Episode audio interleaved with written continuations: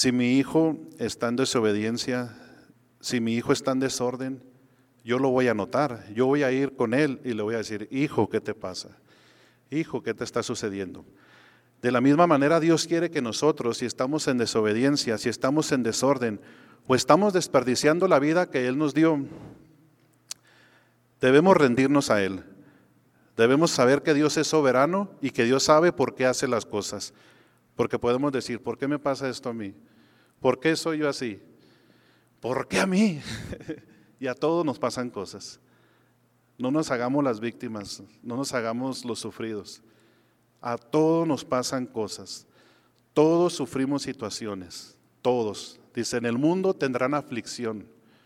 Pero confíen, ¿quién ha vencido al mundo? Dios. Amén. Muy bien. El problema, aquí está el problema, ¿por qué pasan todas estas cosas? El problema de no conocer a Dios. Este es el problema. dice, la, dice la pregunta, ¿por qué, tuvo ¿por qué tuvo miedo el siervo que recibió un talento? Este miedo le vino porque tenía un mal concepto de su Señor, pensando en él como alguien injusto. En realidad este siervo culpó y acusó a Dios. Fíjese lo que dice Sherman Johnson. Un intérprete de la Biblia dice, desde la perspectiva psicológica, el criticismo, la crítica hacia Dios, es el escape de una persona que resiente su propia mediocridad. Alguien una vez dijo, alguien mediocre es alguien que mediocre. Sí y no. Creo lo que me conviene, lo que no me conviene, lo ignoro. Mediocre, mediocre, ¿verdad? Entonces, estas personas, dice aquí, el criticismo hacia Dios es el escape de una persona que resiente su propia mediocridad. Señor, yo no puedo. Señor, yo no soy apto para esto. Señor, yo no sirvo para eso. Pero usted no lo está haciendo por sus fuerzas, usted lo está haciendo porque Dios lo puso ahí. Cuando nosotros se nos han encomendado asignaciones, tareas, si hay miedo, si hay temor, si hay nerviosismo, pero siempre he dicho, Señor, si tú me has llamado, ¿quién soy yo para decirte que no? No puedo decirte que no. He aquí, haz tu voluntad en mí. Y gloria a Dios que aquí estamos, ¿verdad? Hay otro comentarista del mundo hispano que dice, el insensato es aquel que se señala a sí mismo como el comandante de su destino, el guía de su propia vida. Él es el comandante, Él es el que gobierna, Él es el que dice por dónde va a ir, ¿verdad? El amor de su espíritu. pero ignora que a último momento será el sepulturero de su existencia. Como quien dice, Él mismo se está acabando su propia tumba. Alguien que me lea Proverbios 14, 12. Proverbios 14, 12. ¿Quién dijo yo? ¿Allá la hermana Esperanza? Hay camino que al hombre le parece derecho, pero su fin es camino de muerte. Ahí está, ¿verdad? Cuando no conocíamos a Dios, yo pensaba que lo que hacía estaba bien decía yo, este está loco, este cómo va a saber. y yo me acuerdo cuando fui expuesto a la palabra de Dios, yo culpé al pastor de, de loco, lo ignoré. No me estaba diciendo él lo que él decía, sino él me estaba diciendo lo que la palabra de Dios decía. Yo decía, no, yo sé vivir mi vida. ¿Qué va a saber él? ¿Qué va a saber Dios? ¿Qué va a saber el pastor? No, no sabemos nada. Dios es el que lo sabe todo. Su palabra es viva, su palabra es eficaz y más cortante que una espada de dos filos. Y cuando esa espada de dos filos penetra en nuestro corazón, gloria a Dios, el Señor se glorifica, ¿verdad? Aquí viene otra pregunta, hermanos, y me gustaría que alguno de ustedes, si está dispuesto, conteste la pregunta. El pecado, la rebelión en contra de Dios y la desconfianza en Dios nos dirigen, nos guían a confiar en nosotros mismos. Si no confiamos en Dios, ¿en quién vamos a confiar? ¿En el compadre, en la comadre, en el vecino, en nosotros mismos? Lo que yo creo que está bien, lo que yo creo que es correcto. Y es lo que dice aquí. Dice, y en nuestras propias fuerzas honestamente, siendo sinceros, ¿en qué área de su vida está usted en control y no confía en Dios? Pueden ser las finanzas, puede ser su trabajo, pueden ser sus hijos, su matrimonio, muchas cosas. Le digo, la vida que vivimos, las cosas que hacemos. ¿En qué área de su vida está usted en control y no confía en Dios? Yo me acuerdo cuando estábamos agarrando nuestra casa, que estábamos buscando casa, confiábamos en nosotros mismos. Decíamos, queremos aquí, queremos en Aurora, queremos en Thornton, queremos en Commerce y Nosotros queríamos hacer lo que nosotros queríamos. Y gloria a Dios por esos no del Señor, porque nos dio la casa que necesitábamos, donde Él quería. Él nos la dio en el lugar menos indicado. ¿Pero por qué? Porque después aprendimos a confiar en Él. Hubo una oración, le digo, el Espíritu, uno lo mueve a orar. Me dijo el Señor, reúne a tu familia, reúne a tu esposa, reúne a tus hijos, ponte a orar y déjamelo a mí. Me dijo esta palabra, conoced, estad quietos y conoced que yo soy Dios. Cálmate, Mario, no te me alebrestes, quédate quieto. Sé que yo soy Dios y yo voy a hacer las cosas. He escuchado tu clamor, he escuchado tu oración, pero no va a ser como tú quieres, sino como yo quiera. Ok, Señor, está bien. Le confié eso. Fue un viernes, no un jueves. El lunes no se trabajaba porque era Labor Day. Para ahora, para septiembre, en un mes, Dios mediante, vamos a cumplir tres años en nuestro hogar. Fue el jueves que nos arrodillamos, oramos delante del Señor, le entregué eso que tenía. Yo tenía mucha tristeza, yo tenía mucha impotencia, tenía mucho dolor, al igual que mi esposa y nuestros hijos. Ellos en su conocimiento, nuestros hijos, mi esposa y yo, oramos al Señor y el Señor me dio una paz que sobrepasa todo entendimiento. Me dijo, estad quieto y conoce que yo soy Dios. Sé que yo soy Dios. Conóceme, búscame, ¿ok? Pasó el fin de semana, venimos a la iglesia bien tranquilos, bien a gusto. El lunes no se trabajó.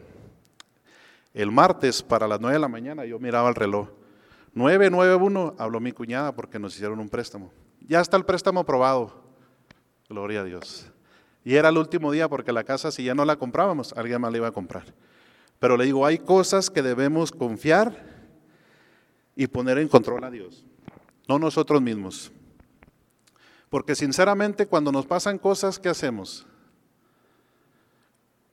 Nos agüitamos, ¿verdad? Nos ponemos tristes, desconfiamos de Dios, no sabemos qué hacer, pero claramente está en la palabra que presentar delante del Señor en oración todas nuestras necesidades, todas nuestras cargas, echarlas sobre Él, porque Él tendrá cuidado de nosotros.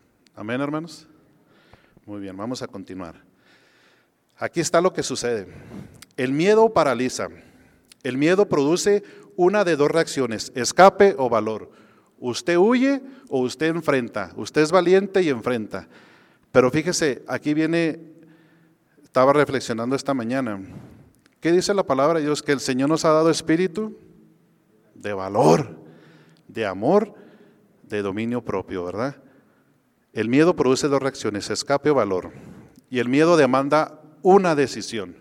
Si usted tiene miedo, usted va a decidir esconderse, como lo hizo el siervo malo, usted va a decidir actuar, enfrentarlo y decir, aquí estoy. ¿Y cómo se vence el miedo?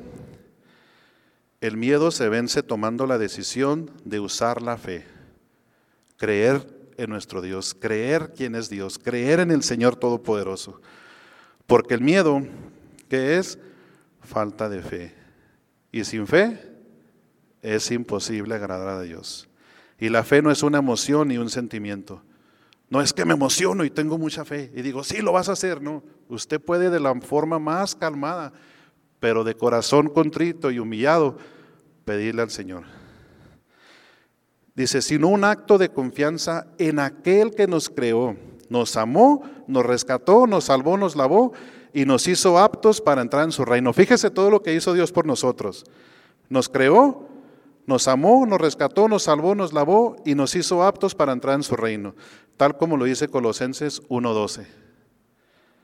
¿Hay algo que el Señor no puede hacer por nosotros? Yo digo que no. Todo es posible para que crea. Hermano Luis.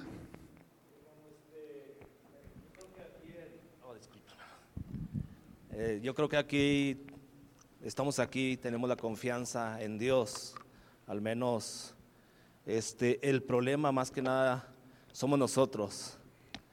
Eh, conocemos a Dios, pero bajo nuestra humanidad somos faltos ante el Señor. Eh, vamos creciendo como la, la luz de la aurora, ¿no? Cada día en aumento, pero bajo la plenitud de Dios todavía estamos faltos y por eso de repente entramos en dudas, entramos en algunas situaciones que no queremos entrar, pero ya nos arrodillamos ante Dios y le pedimos perdón. Así es. Y, definitivamente sí tenemos dudas. Sí hay a veces preguntas, dudamos de Dios, por supuesto que sí. Pero ¿qué hacer cuando viene la duda? ¿Qué hacer cuando existe eso? ¿La hacemos propia, la obedecemos y nos vamos más para allá? ¿Nos vamos desviando? O mejor digo, Señor, ayúdanos. Señor, tengo dudas, no sé qué hacer. Yo estoy seguro completamente, como dice su palabra, que el Señor no desprecia un corazón contrito y humillado y el Señor nos va a dar la salida. Algo así dice en la Biblia, ¿no? Que Él nos dará juntamente, ¿cómo dice? La salida, ¿no? Algo así, no me recuerdo, pero bueno. Dice, así que el miedo es desconfianza en Dios. No es duda en cuanto a su infinito poder, sino en cuanto a sus intenciones y motivaciones. En otras palabras, el miedo, el miedo, expresa dudas en cuanto al carácter de Dios. El que teme aún ha sido perfeccionado en el amor, tal como lo dice Primera de Juan 4:18. Aquí viene otra pregunta. Nuestras actitudes y acciones revelan lo que realmente creemos. ¿Qué hacemos? ¿Cómo actuamos? ¿En qué área de su vida muestra miedo y desconfianza en el amor y el carácter de Dios? Y en vez toma el control y hace lo que usted piensa mejor. Si viene un problema, si viene una situación, ¿cómo reaccionamos? ¿Cuál es nuestra reacción? ¿Cuál es nuestra actitud? Nos enojamos, renegamos, puede hasta maldecir, no sé. Se le sale la lumbre de la boca que antes hacía, ¿no? Las malas palabras, no sé. Pero ahí está revelando en quién ha puesto su confianza en usted. Recuerde que nos podemos enojar. La Biblia dice, airaos, pero no pequéis. Yo me puedo enojar con mi esposa por un disgusto, pero no la voy a maldecir, no la voy a gritar, me voy a controlar, tengo el dominio propio, pero sí me enojé. Es que esto que pasó. ¿Cómo, ¿Cómo refleja eso mi actitud y mi acción? ¿Cuál fue mi actitud? Me calmé, reflexioné, sí me enojé, pero después dialogamos. ¿Por qué? Porque vino a mi mente, a mi memoria, el Espíritu Santo trajo la convicción de que debo tener dominio propio, de que debo creer en Dios. Entonces, la pregunta es para usted. ¿En qué área de su vida muestra miedo y desconfianza en el amor y el carácter de Dios? Y en vez toma el control y hace lo que usted piensa mejor. En su trabajo, en su matrimonio, con sus hijos, en sus amistades, con los hermanos, con los hermanos, aquí nosotros entre la iglesia. ¿Muestra miedo o muestra el carácter de Dios. O toma el control y hace lo que piensa usted mejor. Cuando dice toma el control, tengo yo la razón. Ustedes están equivocados. Yo estoy bien. Bueno, en fin. El siervo infiel le dijo al amo, te conozco, que eres hombre severo. Pero con esa declaración expuso su mal concepto de su amo, expuso su mal concepto del amo. Obviamente, este hombre sabía quién era el amo, pero no le conocía. El verdadero concepto acerca del amo lo tuvieron los otros siervos. Y fíjese lo que va a pasar. Qué sorpresa se habrá llevado el siervo infiel cuando el amo, cuando el amo premiar tan generosamente a los dos siervos fieles. Yo siempre he pensado en eso cuando les digo, hay una asignación, hay alguna tarea que tenemos que hacer. Si no sé cómo hacerla, el, pastor nos instruye, el pastor nos enseña, pero yo desde una vez dije, el Señor, heme aquí. Y el decirle al Señor, heme aquí, aquí estoy, no nomás es de los labios para afuera. Sabes que te va a costar tu vida, porque todo aquel que quiera ganar su vida, la perderá, pero todo aquel que pierda su vida por causa de mí, la ganará. Yo sé lo que me iba a costar. Tiempo, dinero, esfuerzo.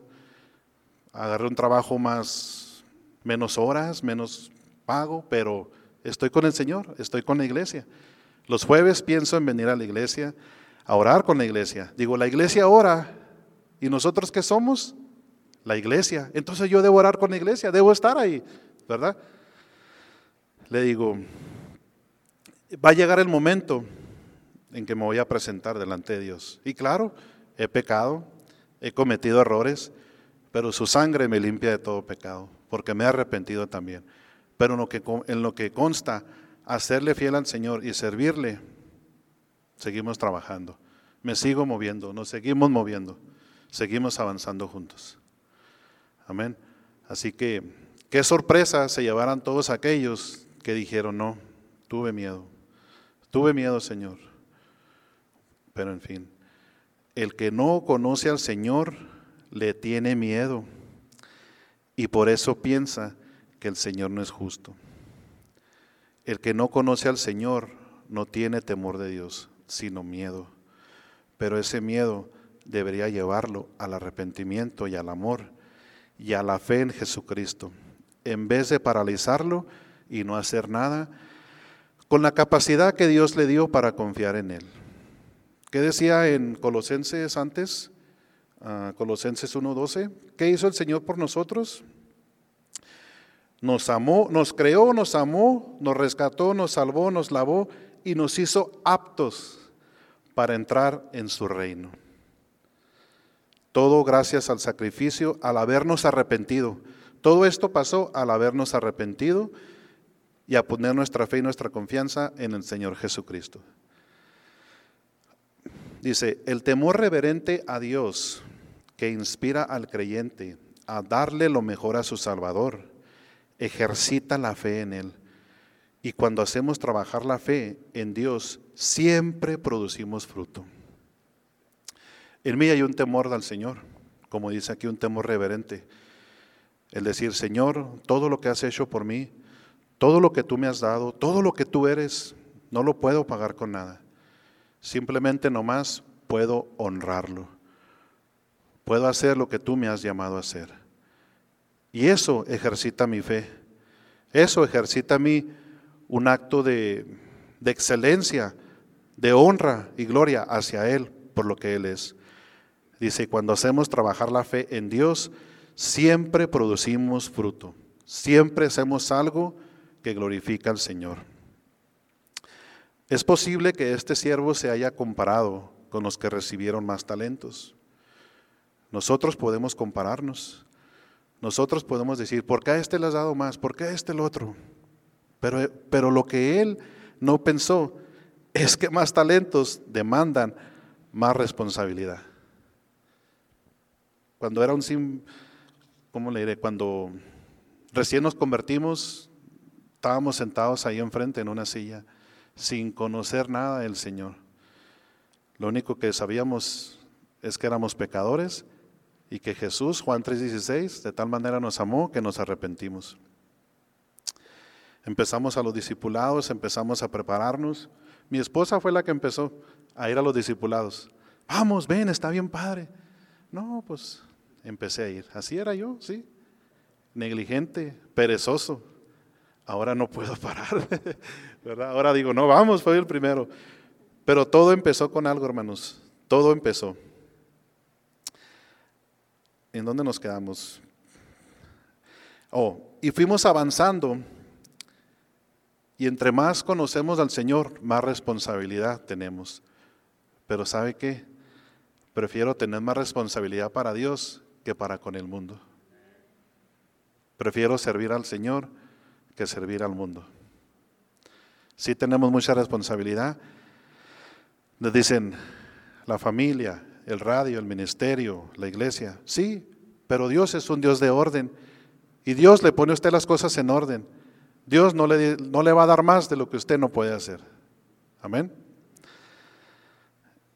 Este siervo no estaba preparado para tener más responsabilidades, porque no fue responsable ni siquiera con lo poco que se le confió.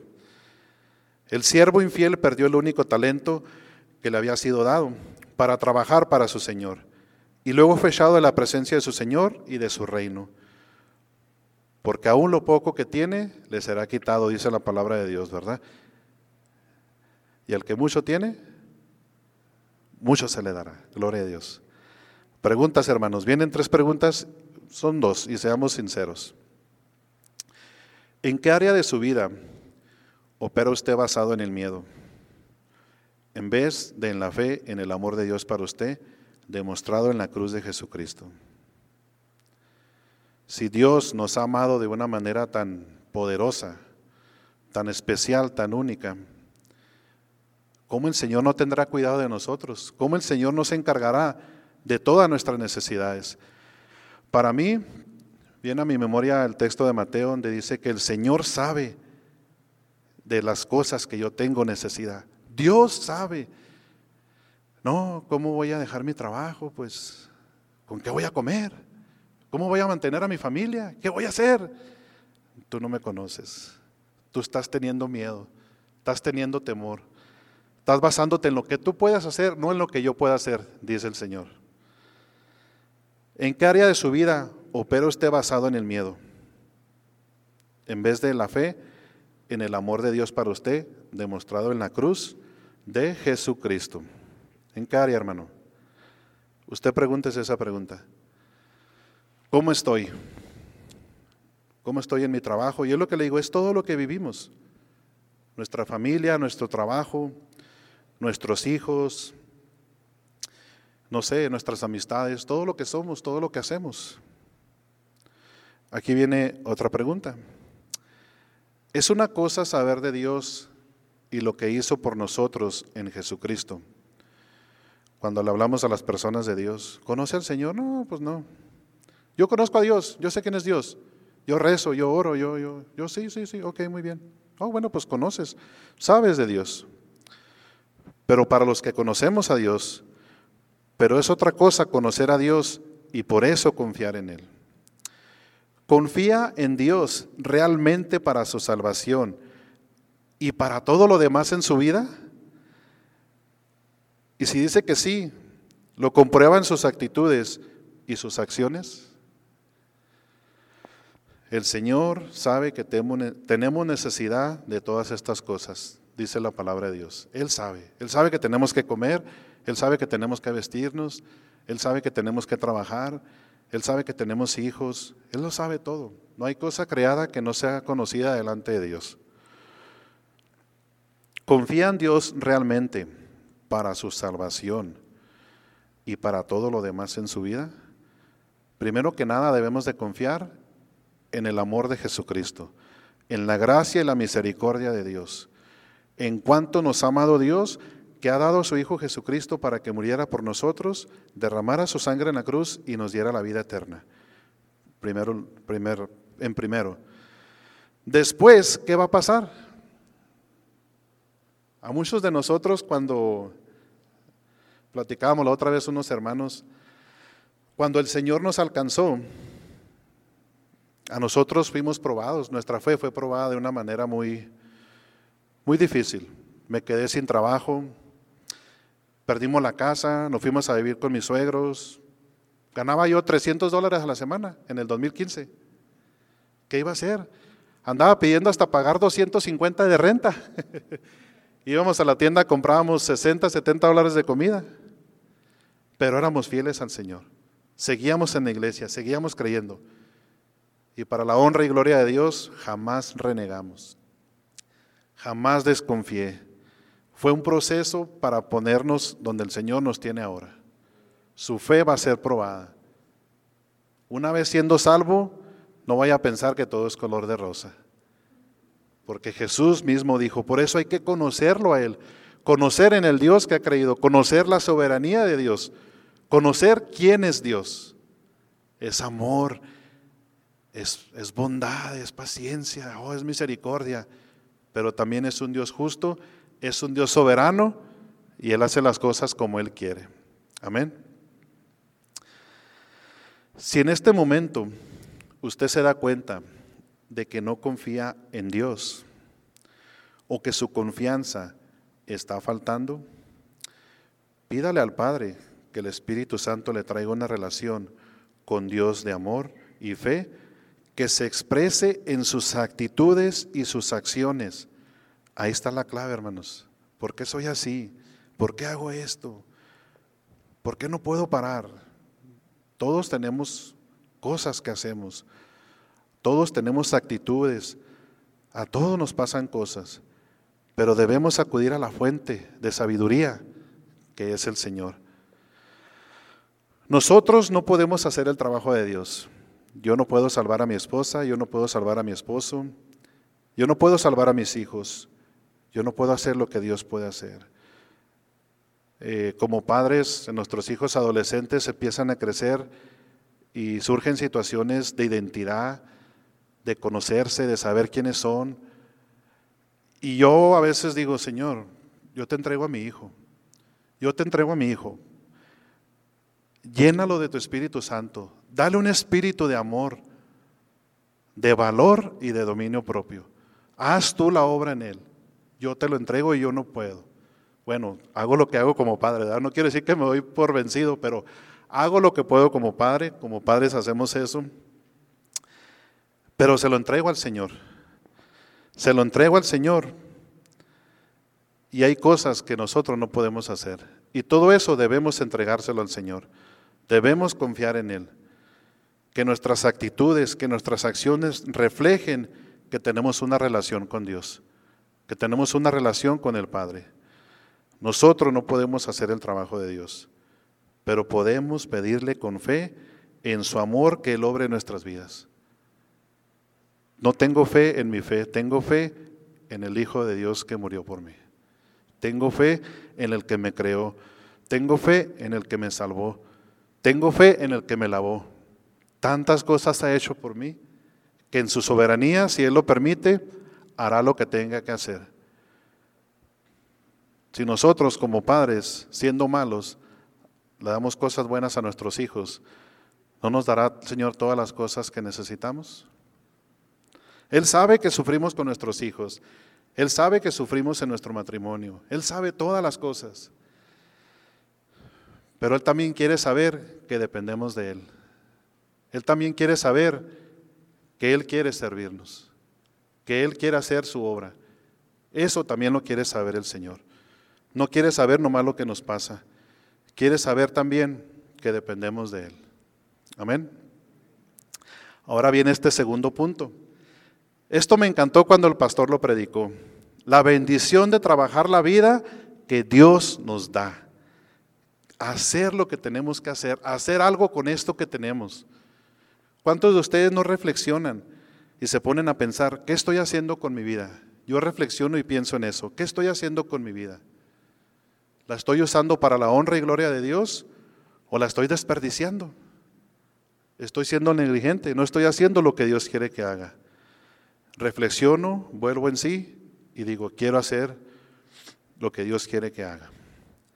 Los siervos que fueron fieles y trabajaron arriesgándose con fe por más, entraron a disfrutar del gozo del reino y recibieron trabajos aún mayores en el reino.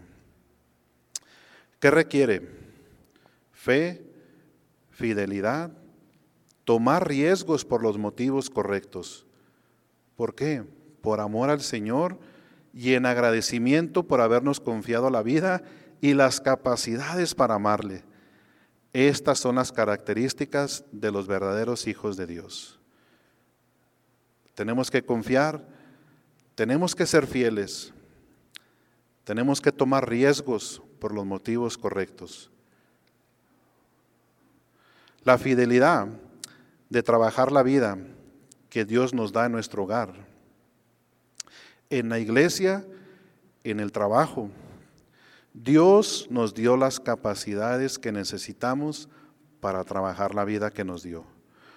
Un día Él vendrá y nos pedirá cuentas acerca de nuestra vida. ¿Por qué? Porque Él nos la dio. Dios nos ha dado la vida. Dios nos ha dado las capacidades. Y algún día el Señor vendrá como juez y no más como Salvador. Sí sabemos eso, ¿verdad? Había un texto que decía en Lucas por ahí, cuando el juez le hace justicia a la viuda, creo, y dice el Señor, dice el Señor Jesús, ¿hallará fe el Hijo del Hombre cuando venga? Y eso quiere decir si nosotros teniendo fe hemos confiado en el Señor, hemos orado al Señor, hemos dependido de Él, estamos creyendo en Él. ¿Verdaderamente el Señor hallará fe cuando venga por nosotros? No quiere decir que perdamos la salvación, sino hemos confiado en Él, hemos puesto nuestra confianza en Él. Esa es una gran pregunta, hermanos. Bien, otra pregunta. ¿Hemos aceptado la reconciliación con Él para recibir el regalo de entrar en su reino y gozarnos con Él? Qué hermoso, ¿verdad? Yo digo que sí. ¿Qué dicen ustedes? Sí. Déjeme tomar un traguito de agua.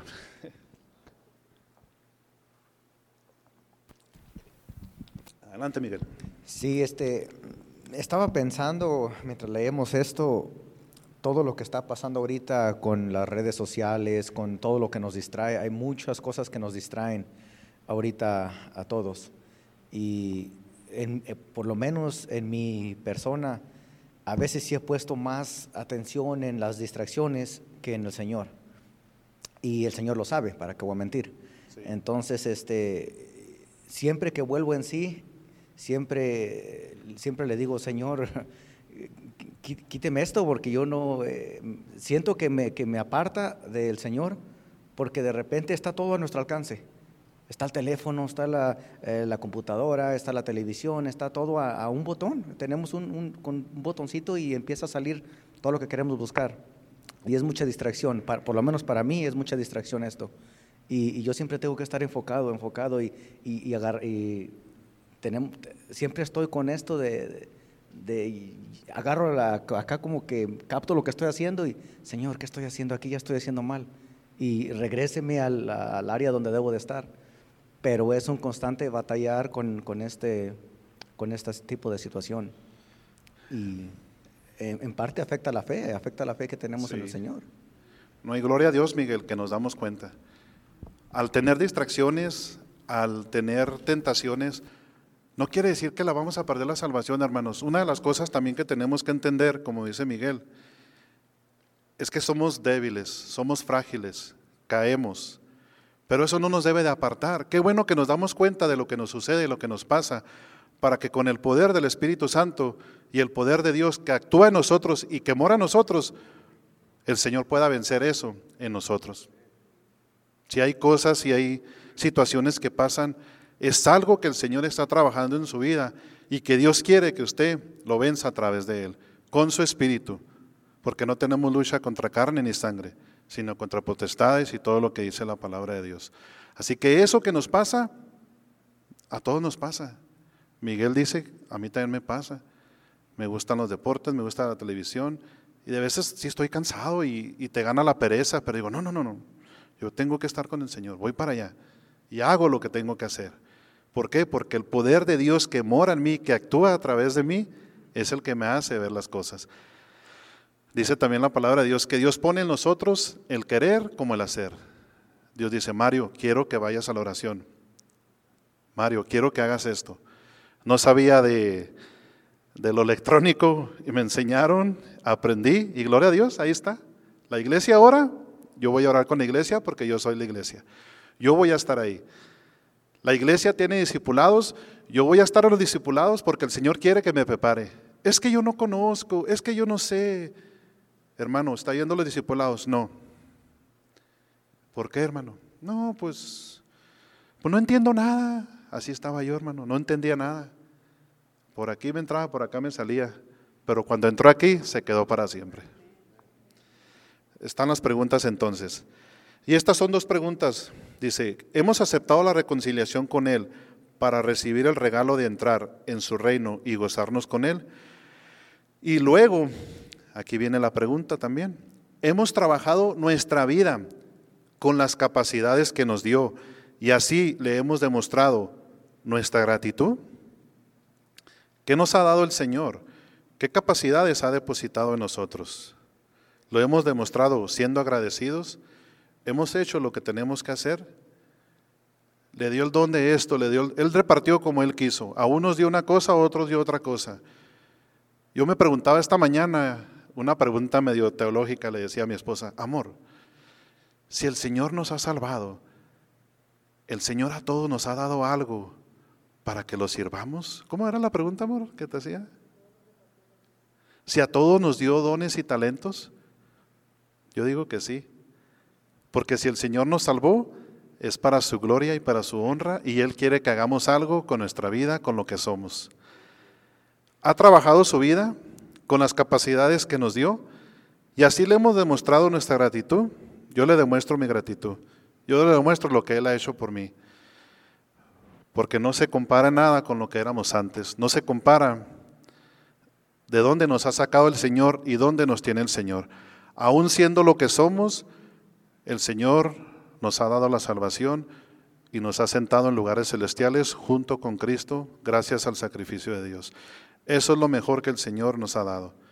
Y ya después nos ha dado capacidades, nos ha dado talentos, dones, nos ha dado su Espíritu Santo. El fruto del Espíritu, que usted y yo sabemos todo lo que eso lleva. Dice, si somos fieles, aquí está la respuesta. Si confiamos lo que el Señor nos ha dado, si somos fieles, cuando Cristo venga, nos dirá. ¿Qué nos dirá el Señor? Bien, buen siervo. Primero que nada, bueno. Bueno de que has hecho algo con lo que te di. Y fiel porque has sido fiel a mis promesas. Has sido fiel a lo que yo he hecho, a lo que yo te he dado. Eso es bien profundo para mí, hermanos. Yo, quiero escuchar esas palabras. Y no lo estoy haciendo con mis fuerzas, lo estoy haciendo guiado por su Espíritu Santo. No son mis fuerzas, yo no me salvé, yo no me hice a sí mismo. El Señor me creó, el Señor me, me lavó, el Señor me rescató, el Señor me perdonó. Él ha hecho todas las cosas. Yo solamente me he dispuesto, yo solamente he dicho, heme aquí. Cuando Cristo venga nos dirá, bien, buen siervo y fiel, y nos confiará más capacidades por medio de las cuales servirle. Y será un gozo sublime participar de su gozo. Miren nomás cuando estemos en, en gloria, cuando nuestros cuerpos sean glorificados, cuando ya no vivamos en este cuerpo de pecado, cuando ya estemos en su presencia. Piense en el reino de Dios, piense en lo que verdaderamente importa. No nos hagáis tesoros en el, aquí, sino en el cielo. Pensemos dónde vamos a estar, porque esto se acabará de un momento a otro, no sabemos. Porque va a ser un gozo estar en la presencia de Dios. En el reino celestial no estaremos inactivos, sino sirviendo a Dios con responsabilidades aún mayores. Solo el Señor sabe lo que irá a pasar allá, ¿verdad? Pero de que vamos a estar, vamos a estar los que nos hemos arrepentido y hemos creído. El reino de Dios es evidente en la vida de aquellos que son hijos de Dios y obran para Él por amor. Se mira, se nota, hermanos. Usando cualquier capacidad que Dios les da. A todos nos ha dado el Señor dones y talentos. Siendo buenos mayordomos de su vida, de su hogar, de su trabajo y de la iglesia. ¿Qué le decía? Porque la iglesia es la manifestación visible del reino de Dios en la tierra. Nosotros somos la iglesia. ¿Y Cristo por quién viene? Por su iglesia. Entonces, ¿por quién va a venir? Por usted, por mí, por todos aquellos que nos hemos arrepentido. ¿Y estamos viviendo la vida que Dios quiere? Conclusión. Todos los seres humanos somos llamados a venir a Cristo para vivir y gozarnos con Él. Pero, hermanos, muchos son llamados, pero pocos escogidos. Muchos son llamados, pero pocos hemos aceptado la invitación. Venga Cristo, arrepiéntase, confíe en el Señor. Venga, hermano, déjeme le predico. Lo está haciendo una invitación, le está haciendo un llamado. El pastor cuando nos predica, Nos dice, si usted ha escuchado la voz, si usted ha sentido el llamado de Dios, hable con el Señor, arrepiéntase, ore con Él, platíquele sus cosas y el Señor le perdonará. Usted está siendo llamado, todos estamos siendo llamados, pero ¿ha sido usted escogido por Dios? Muchos dicen haber aceptado la invitación, pero sus vidas sin fruto demuestran que aún no conocen al Rey. Sí, yo lo acepté. Sí, yo hice la confesión de fe. Muy bien.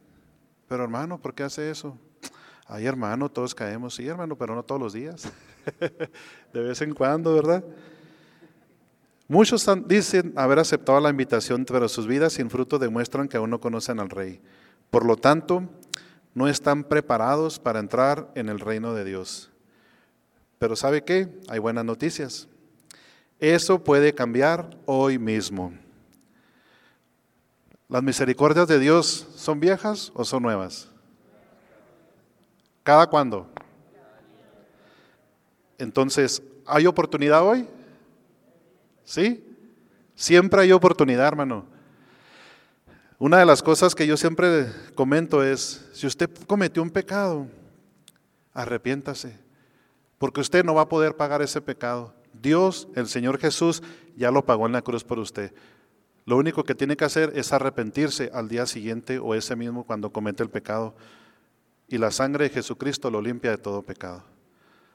Y confiar en la gracia y misericordia de Dios que es nueva cada mañana. Cada mañana, ay, la regué ayer. Perdóname, Señor, que tu gracia y tu misericordia, tu sangre me limpie de todo pecado. Voy a comenzar de nuevo. Y comienza la relación otra vez. ¿Se acuerda cuando era novio? Cuando era novia, que había discusiones con su novia y no le hablaba. Pero ¿qué pasaba? Hablaba después, le mandaba un recadito, le mandaba un mensaje. ¿Y qué pasaba con eso? Se restauraba la relación. Pues ya ven, hombre, pues sí, ándale tú, ay, que sí, la regué, tú también, ay, vamos al cine, sí, ¿verdad? Hablamos, decimos algo. Así pasa con nuestro Dios. Tenemos que hablar, tenemos que decirle, porque desafortunadamente cuando pecamos, ¡pum!, nos vamos hasta el suelo. Y de ahí no nos queremos levantar. Ay, yo sí, sí, la regué. Pero arrepiéntase de corazón y pídale al Señor que lo perdone. La invitación al reino de Dios está abierta hoy. Hoy es el día, no hay mañana, porque el mañana no sabemos si vendrá.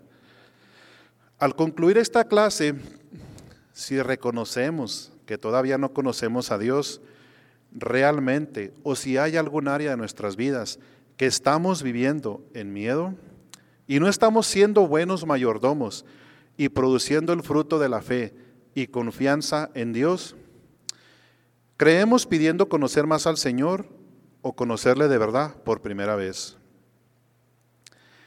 Deje que el amor de Dios demostrado en enviar a Jesucristo al morir por usted le llene de fe y amor por Dios para poder servirle con toda confianza y gozo.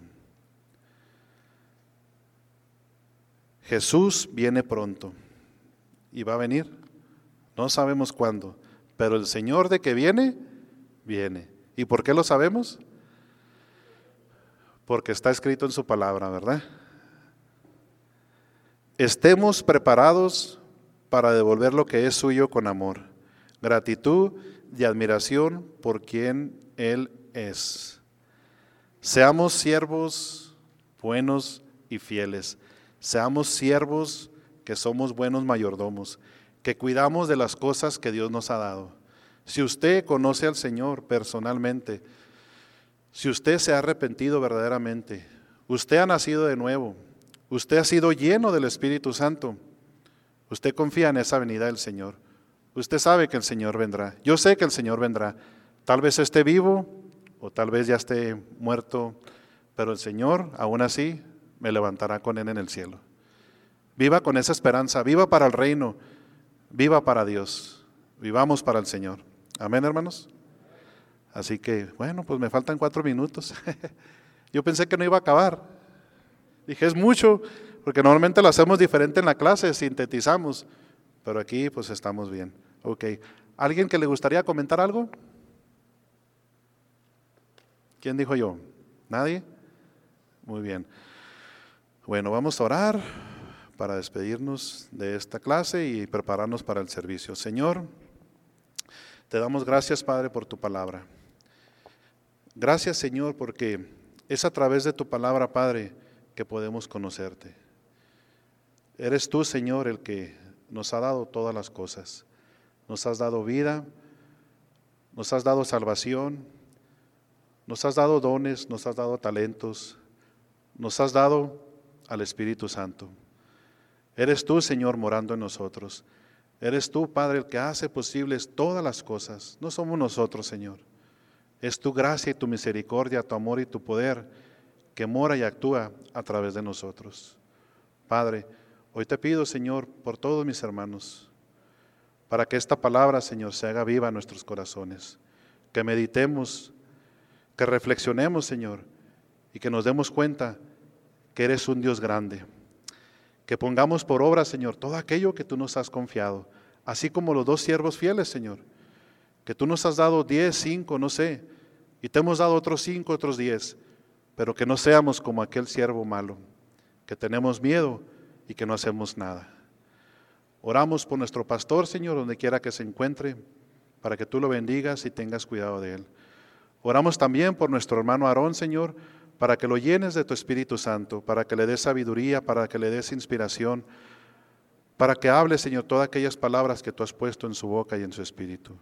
Bendícelo, Señor, junto con su esposa Kim, y sé tú, Señor, glorificándote y exaltándote a través del mensaje que Él tiene para nosotros el día de hoy. Gracias, Padre, muchas gracias por todo. A ti sea la honra y la gloria. En tu nombre, Jesús, oramos al Padre. Amén y amén.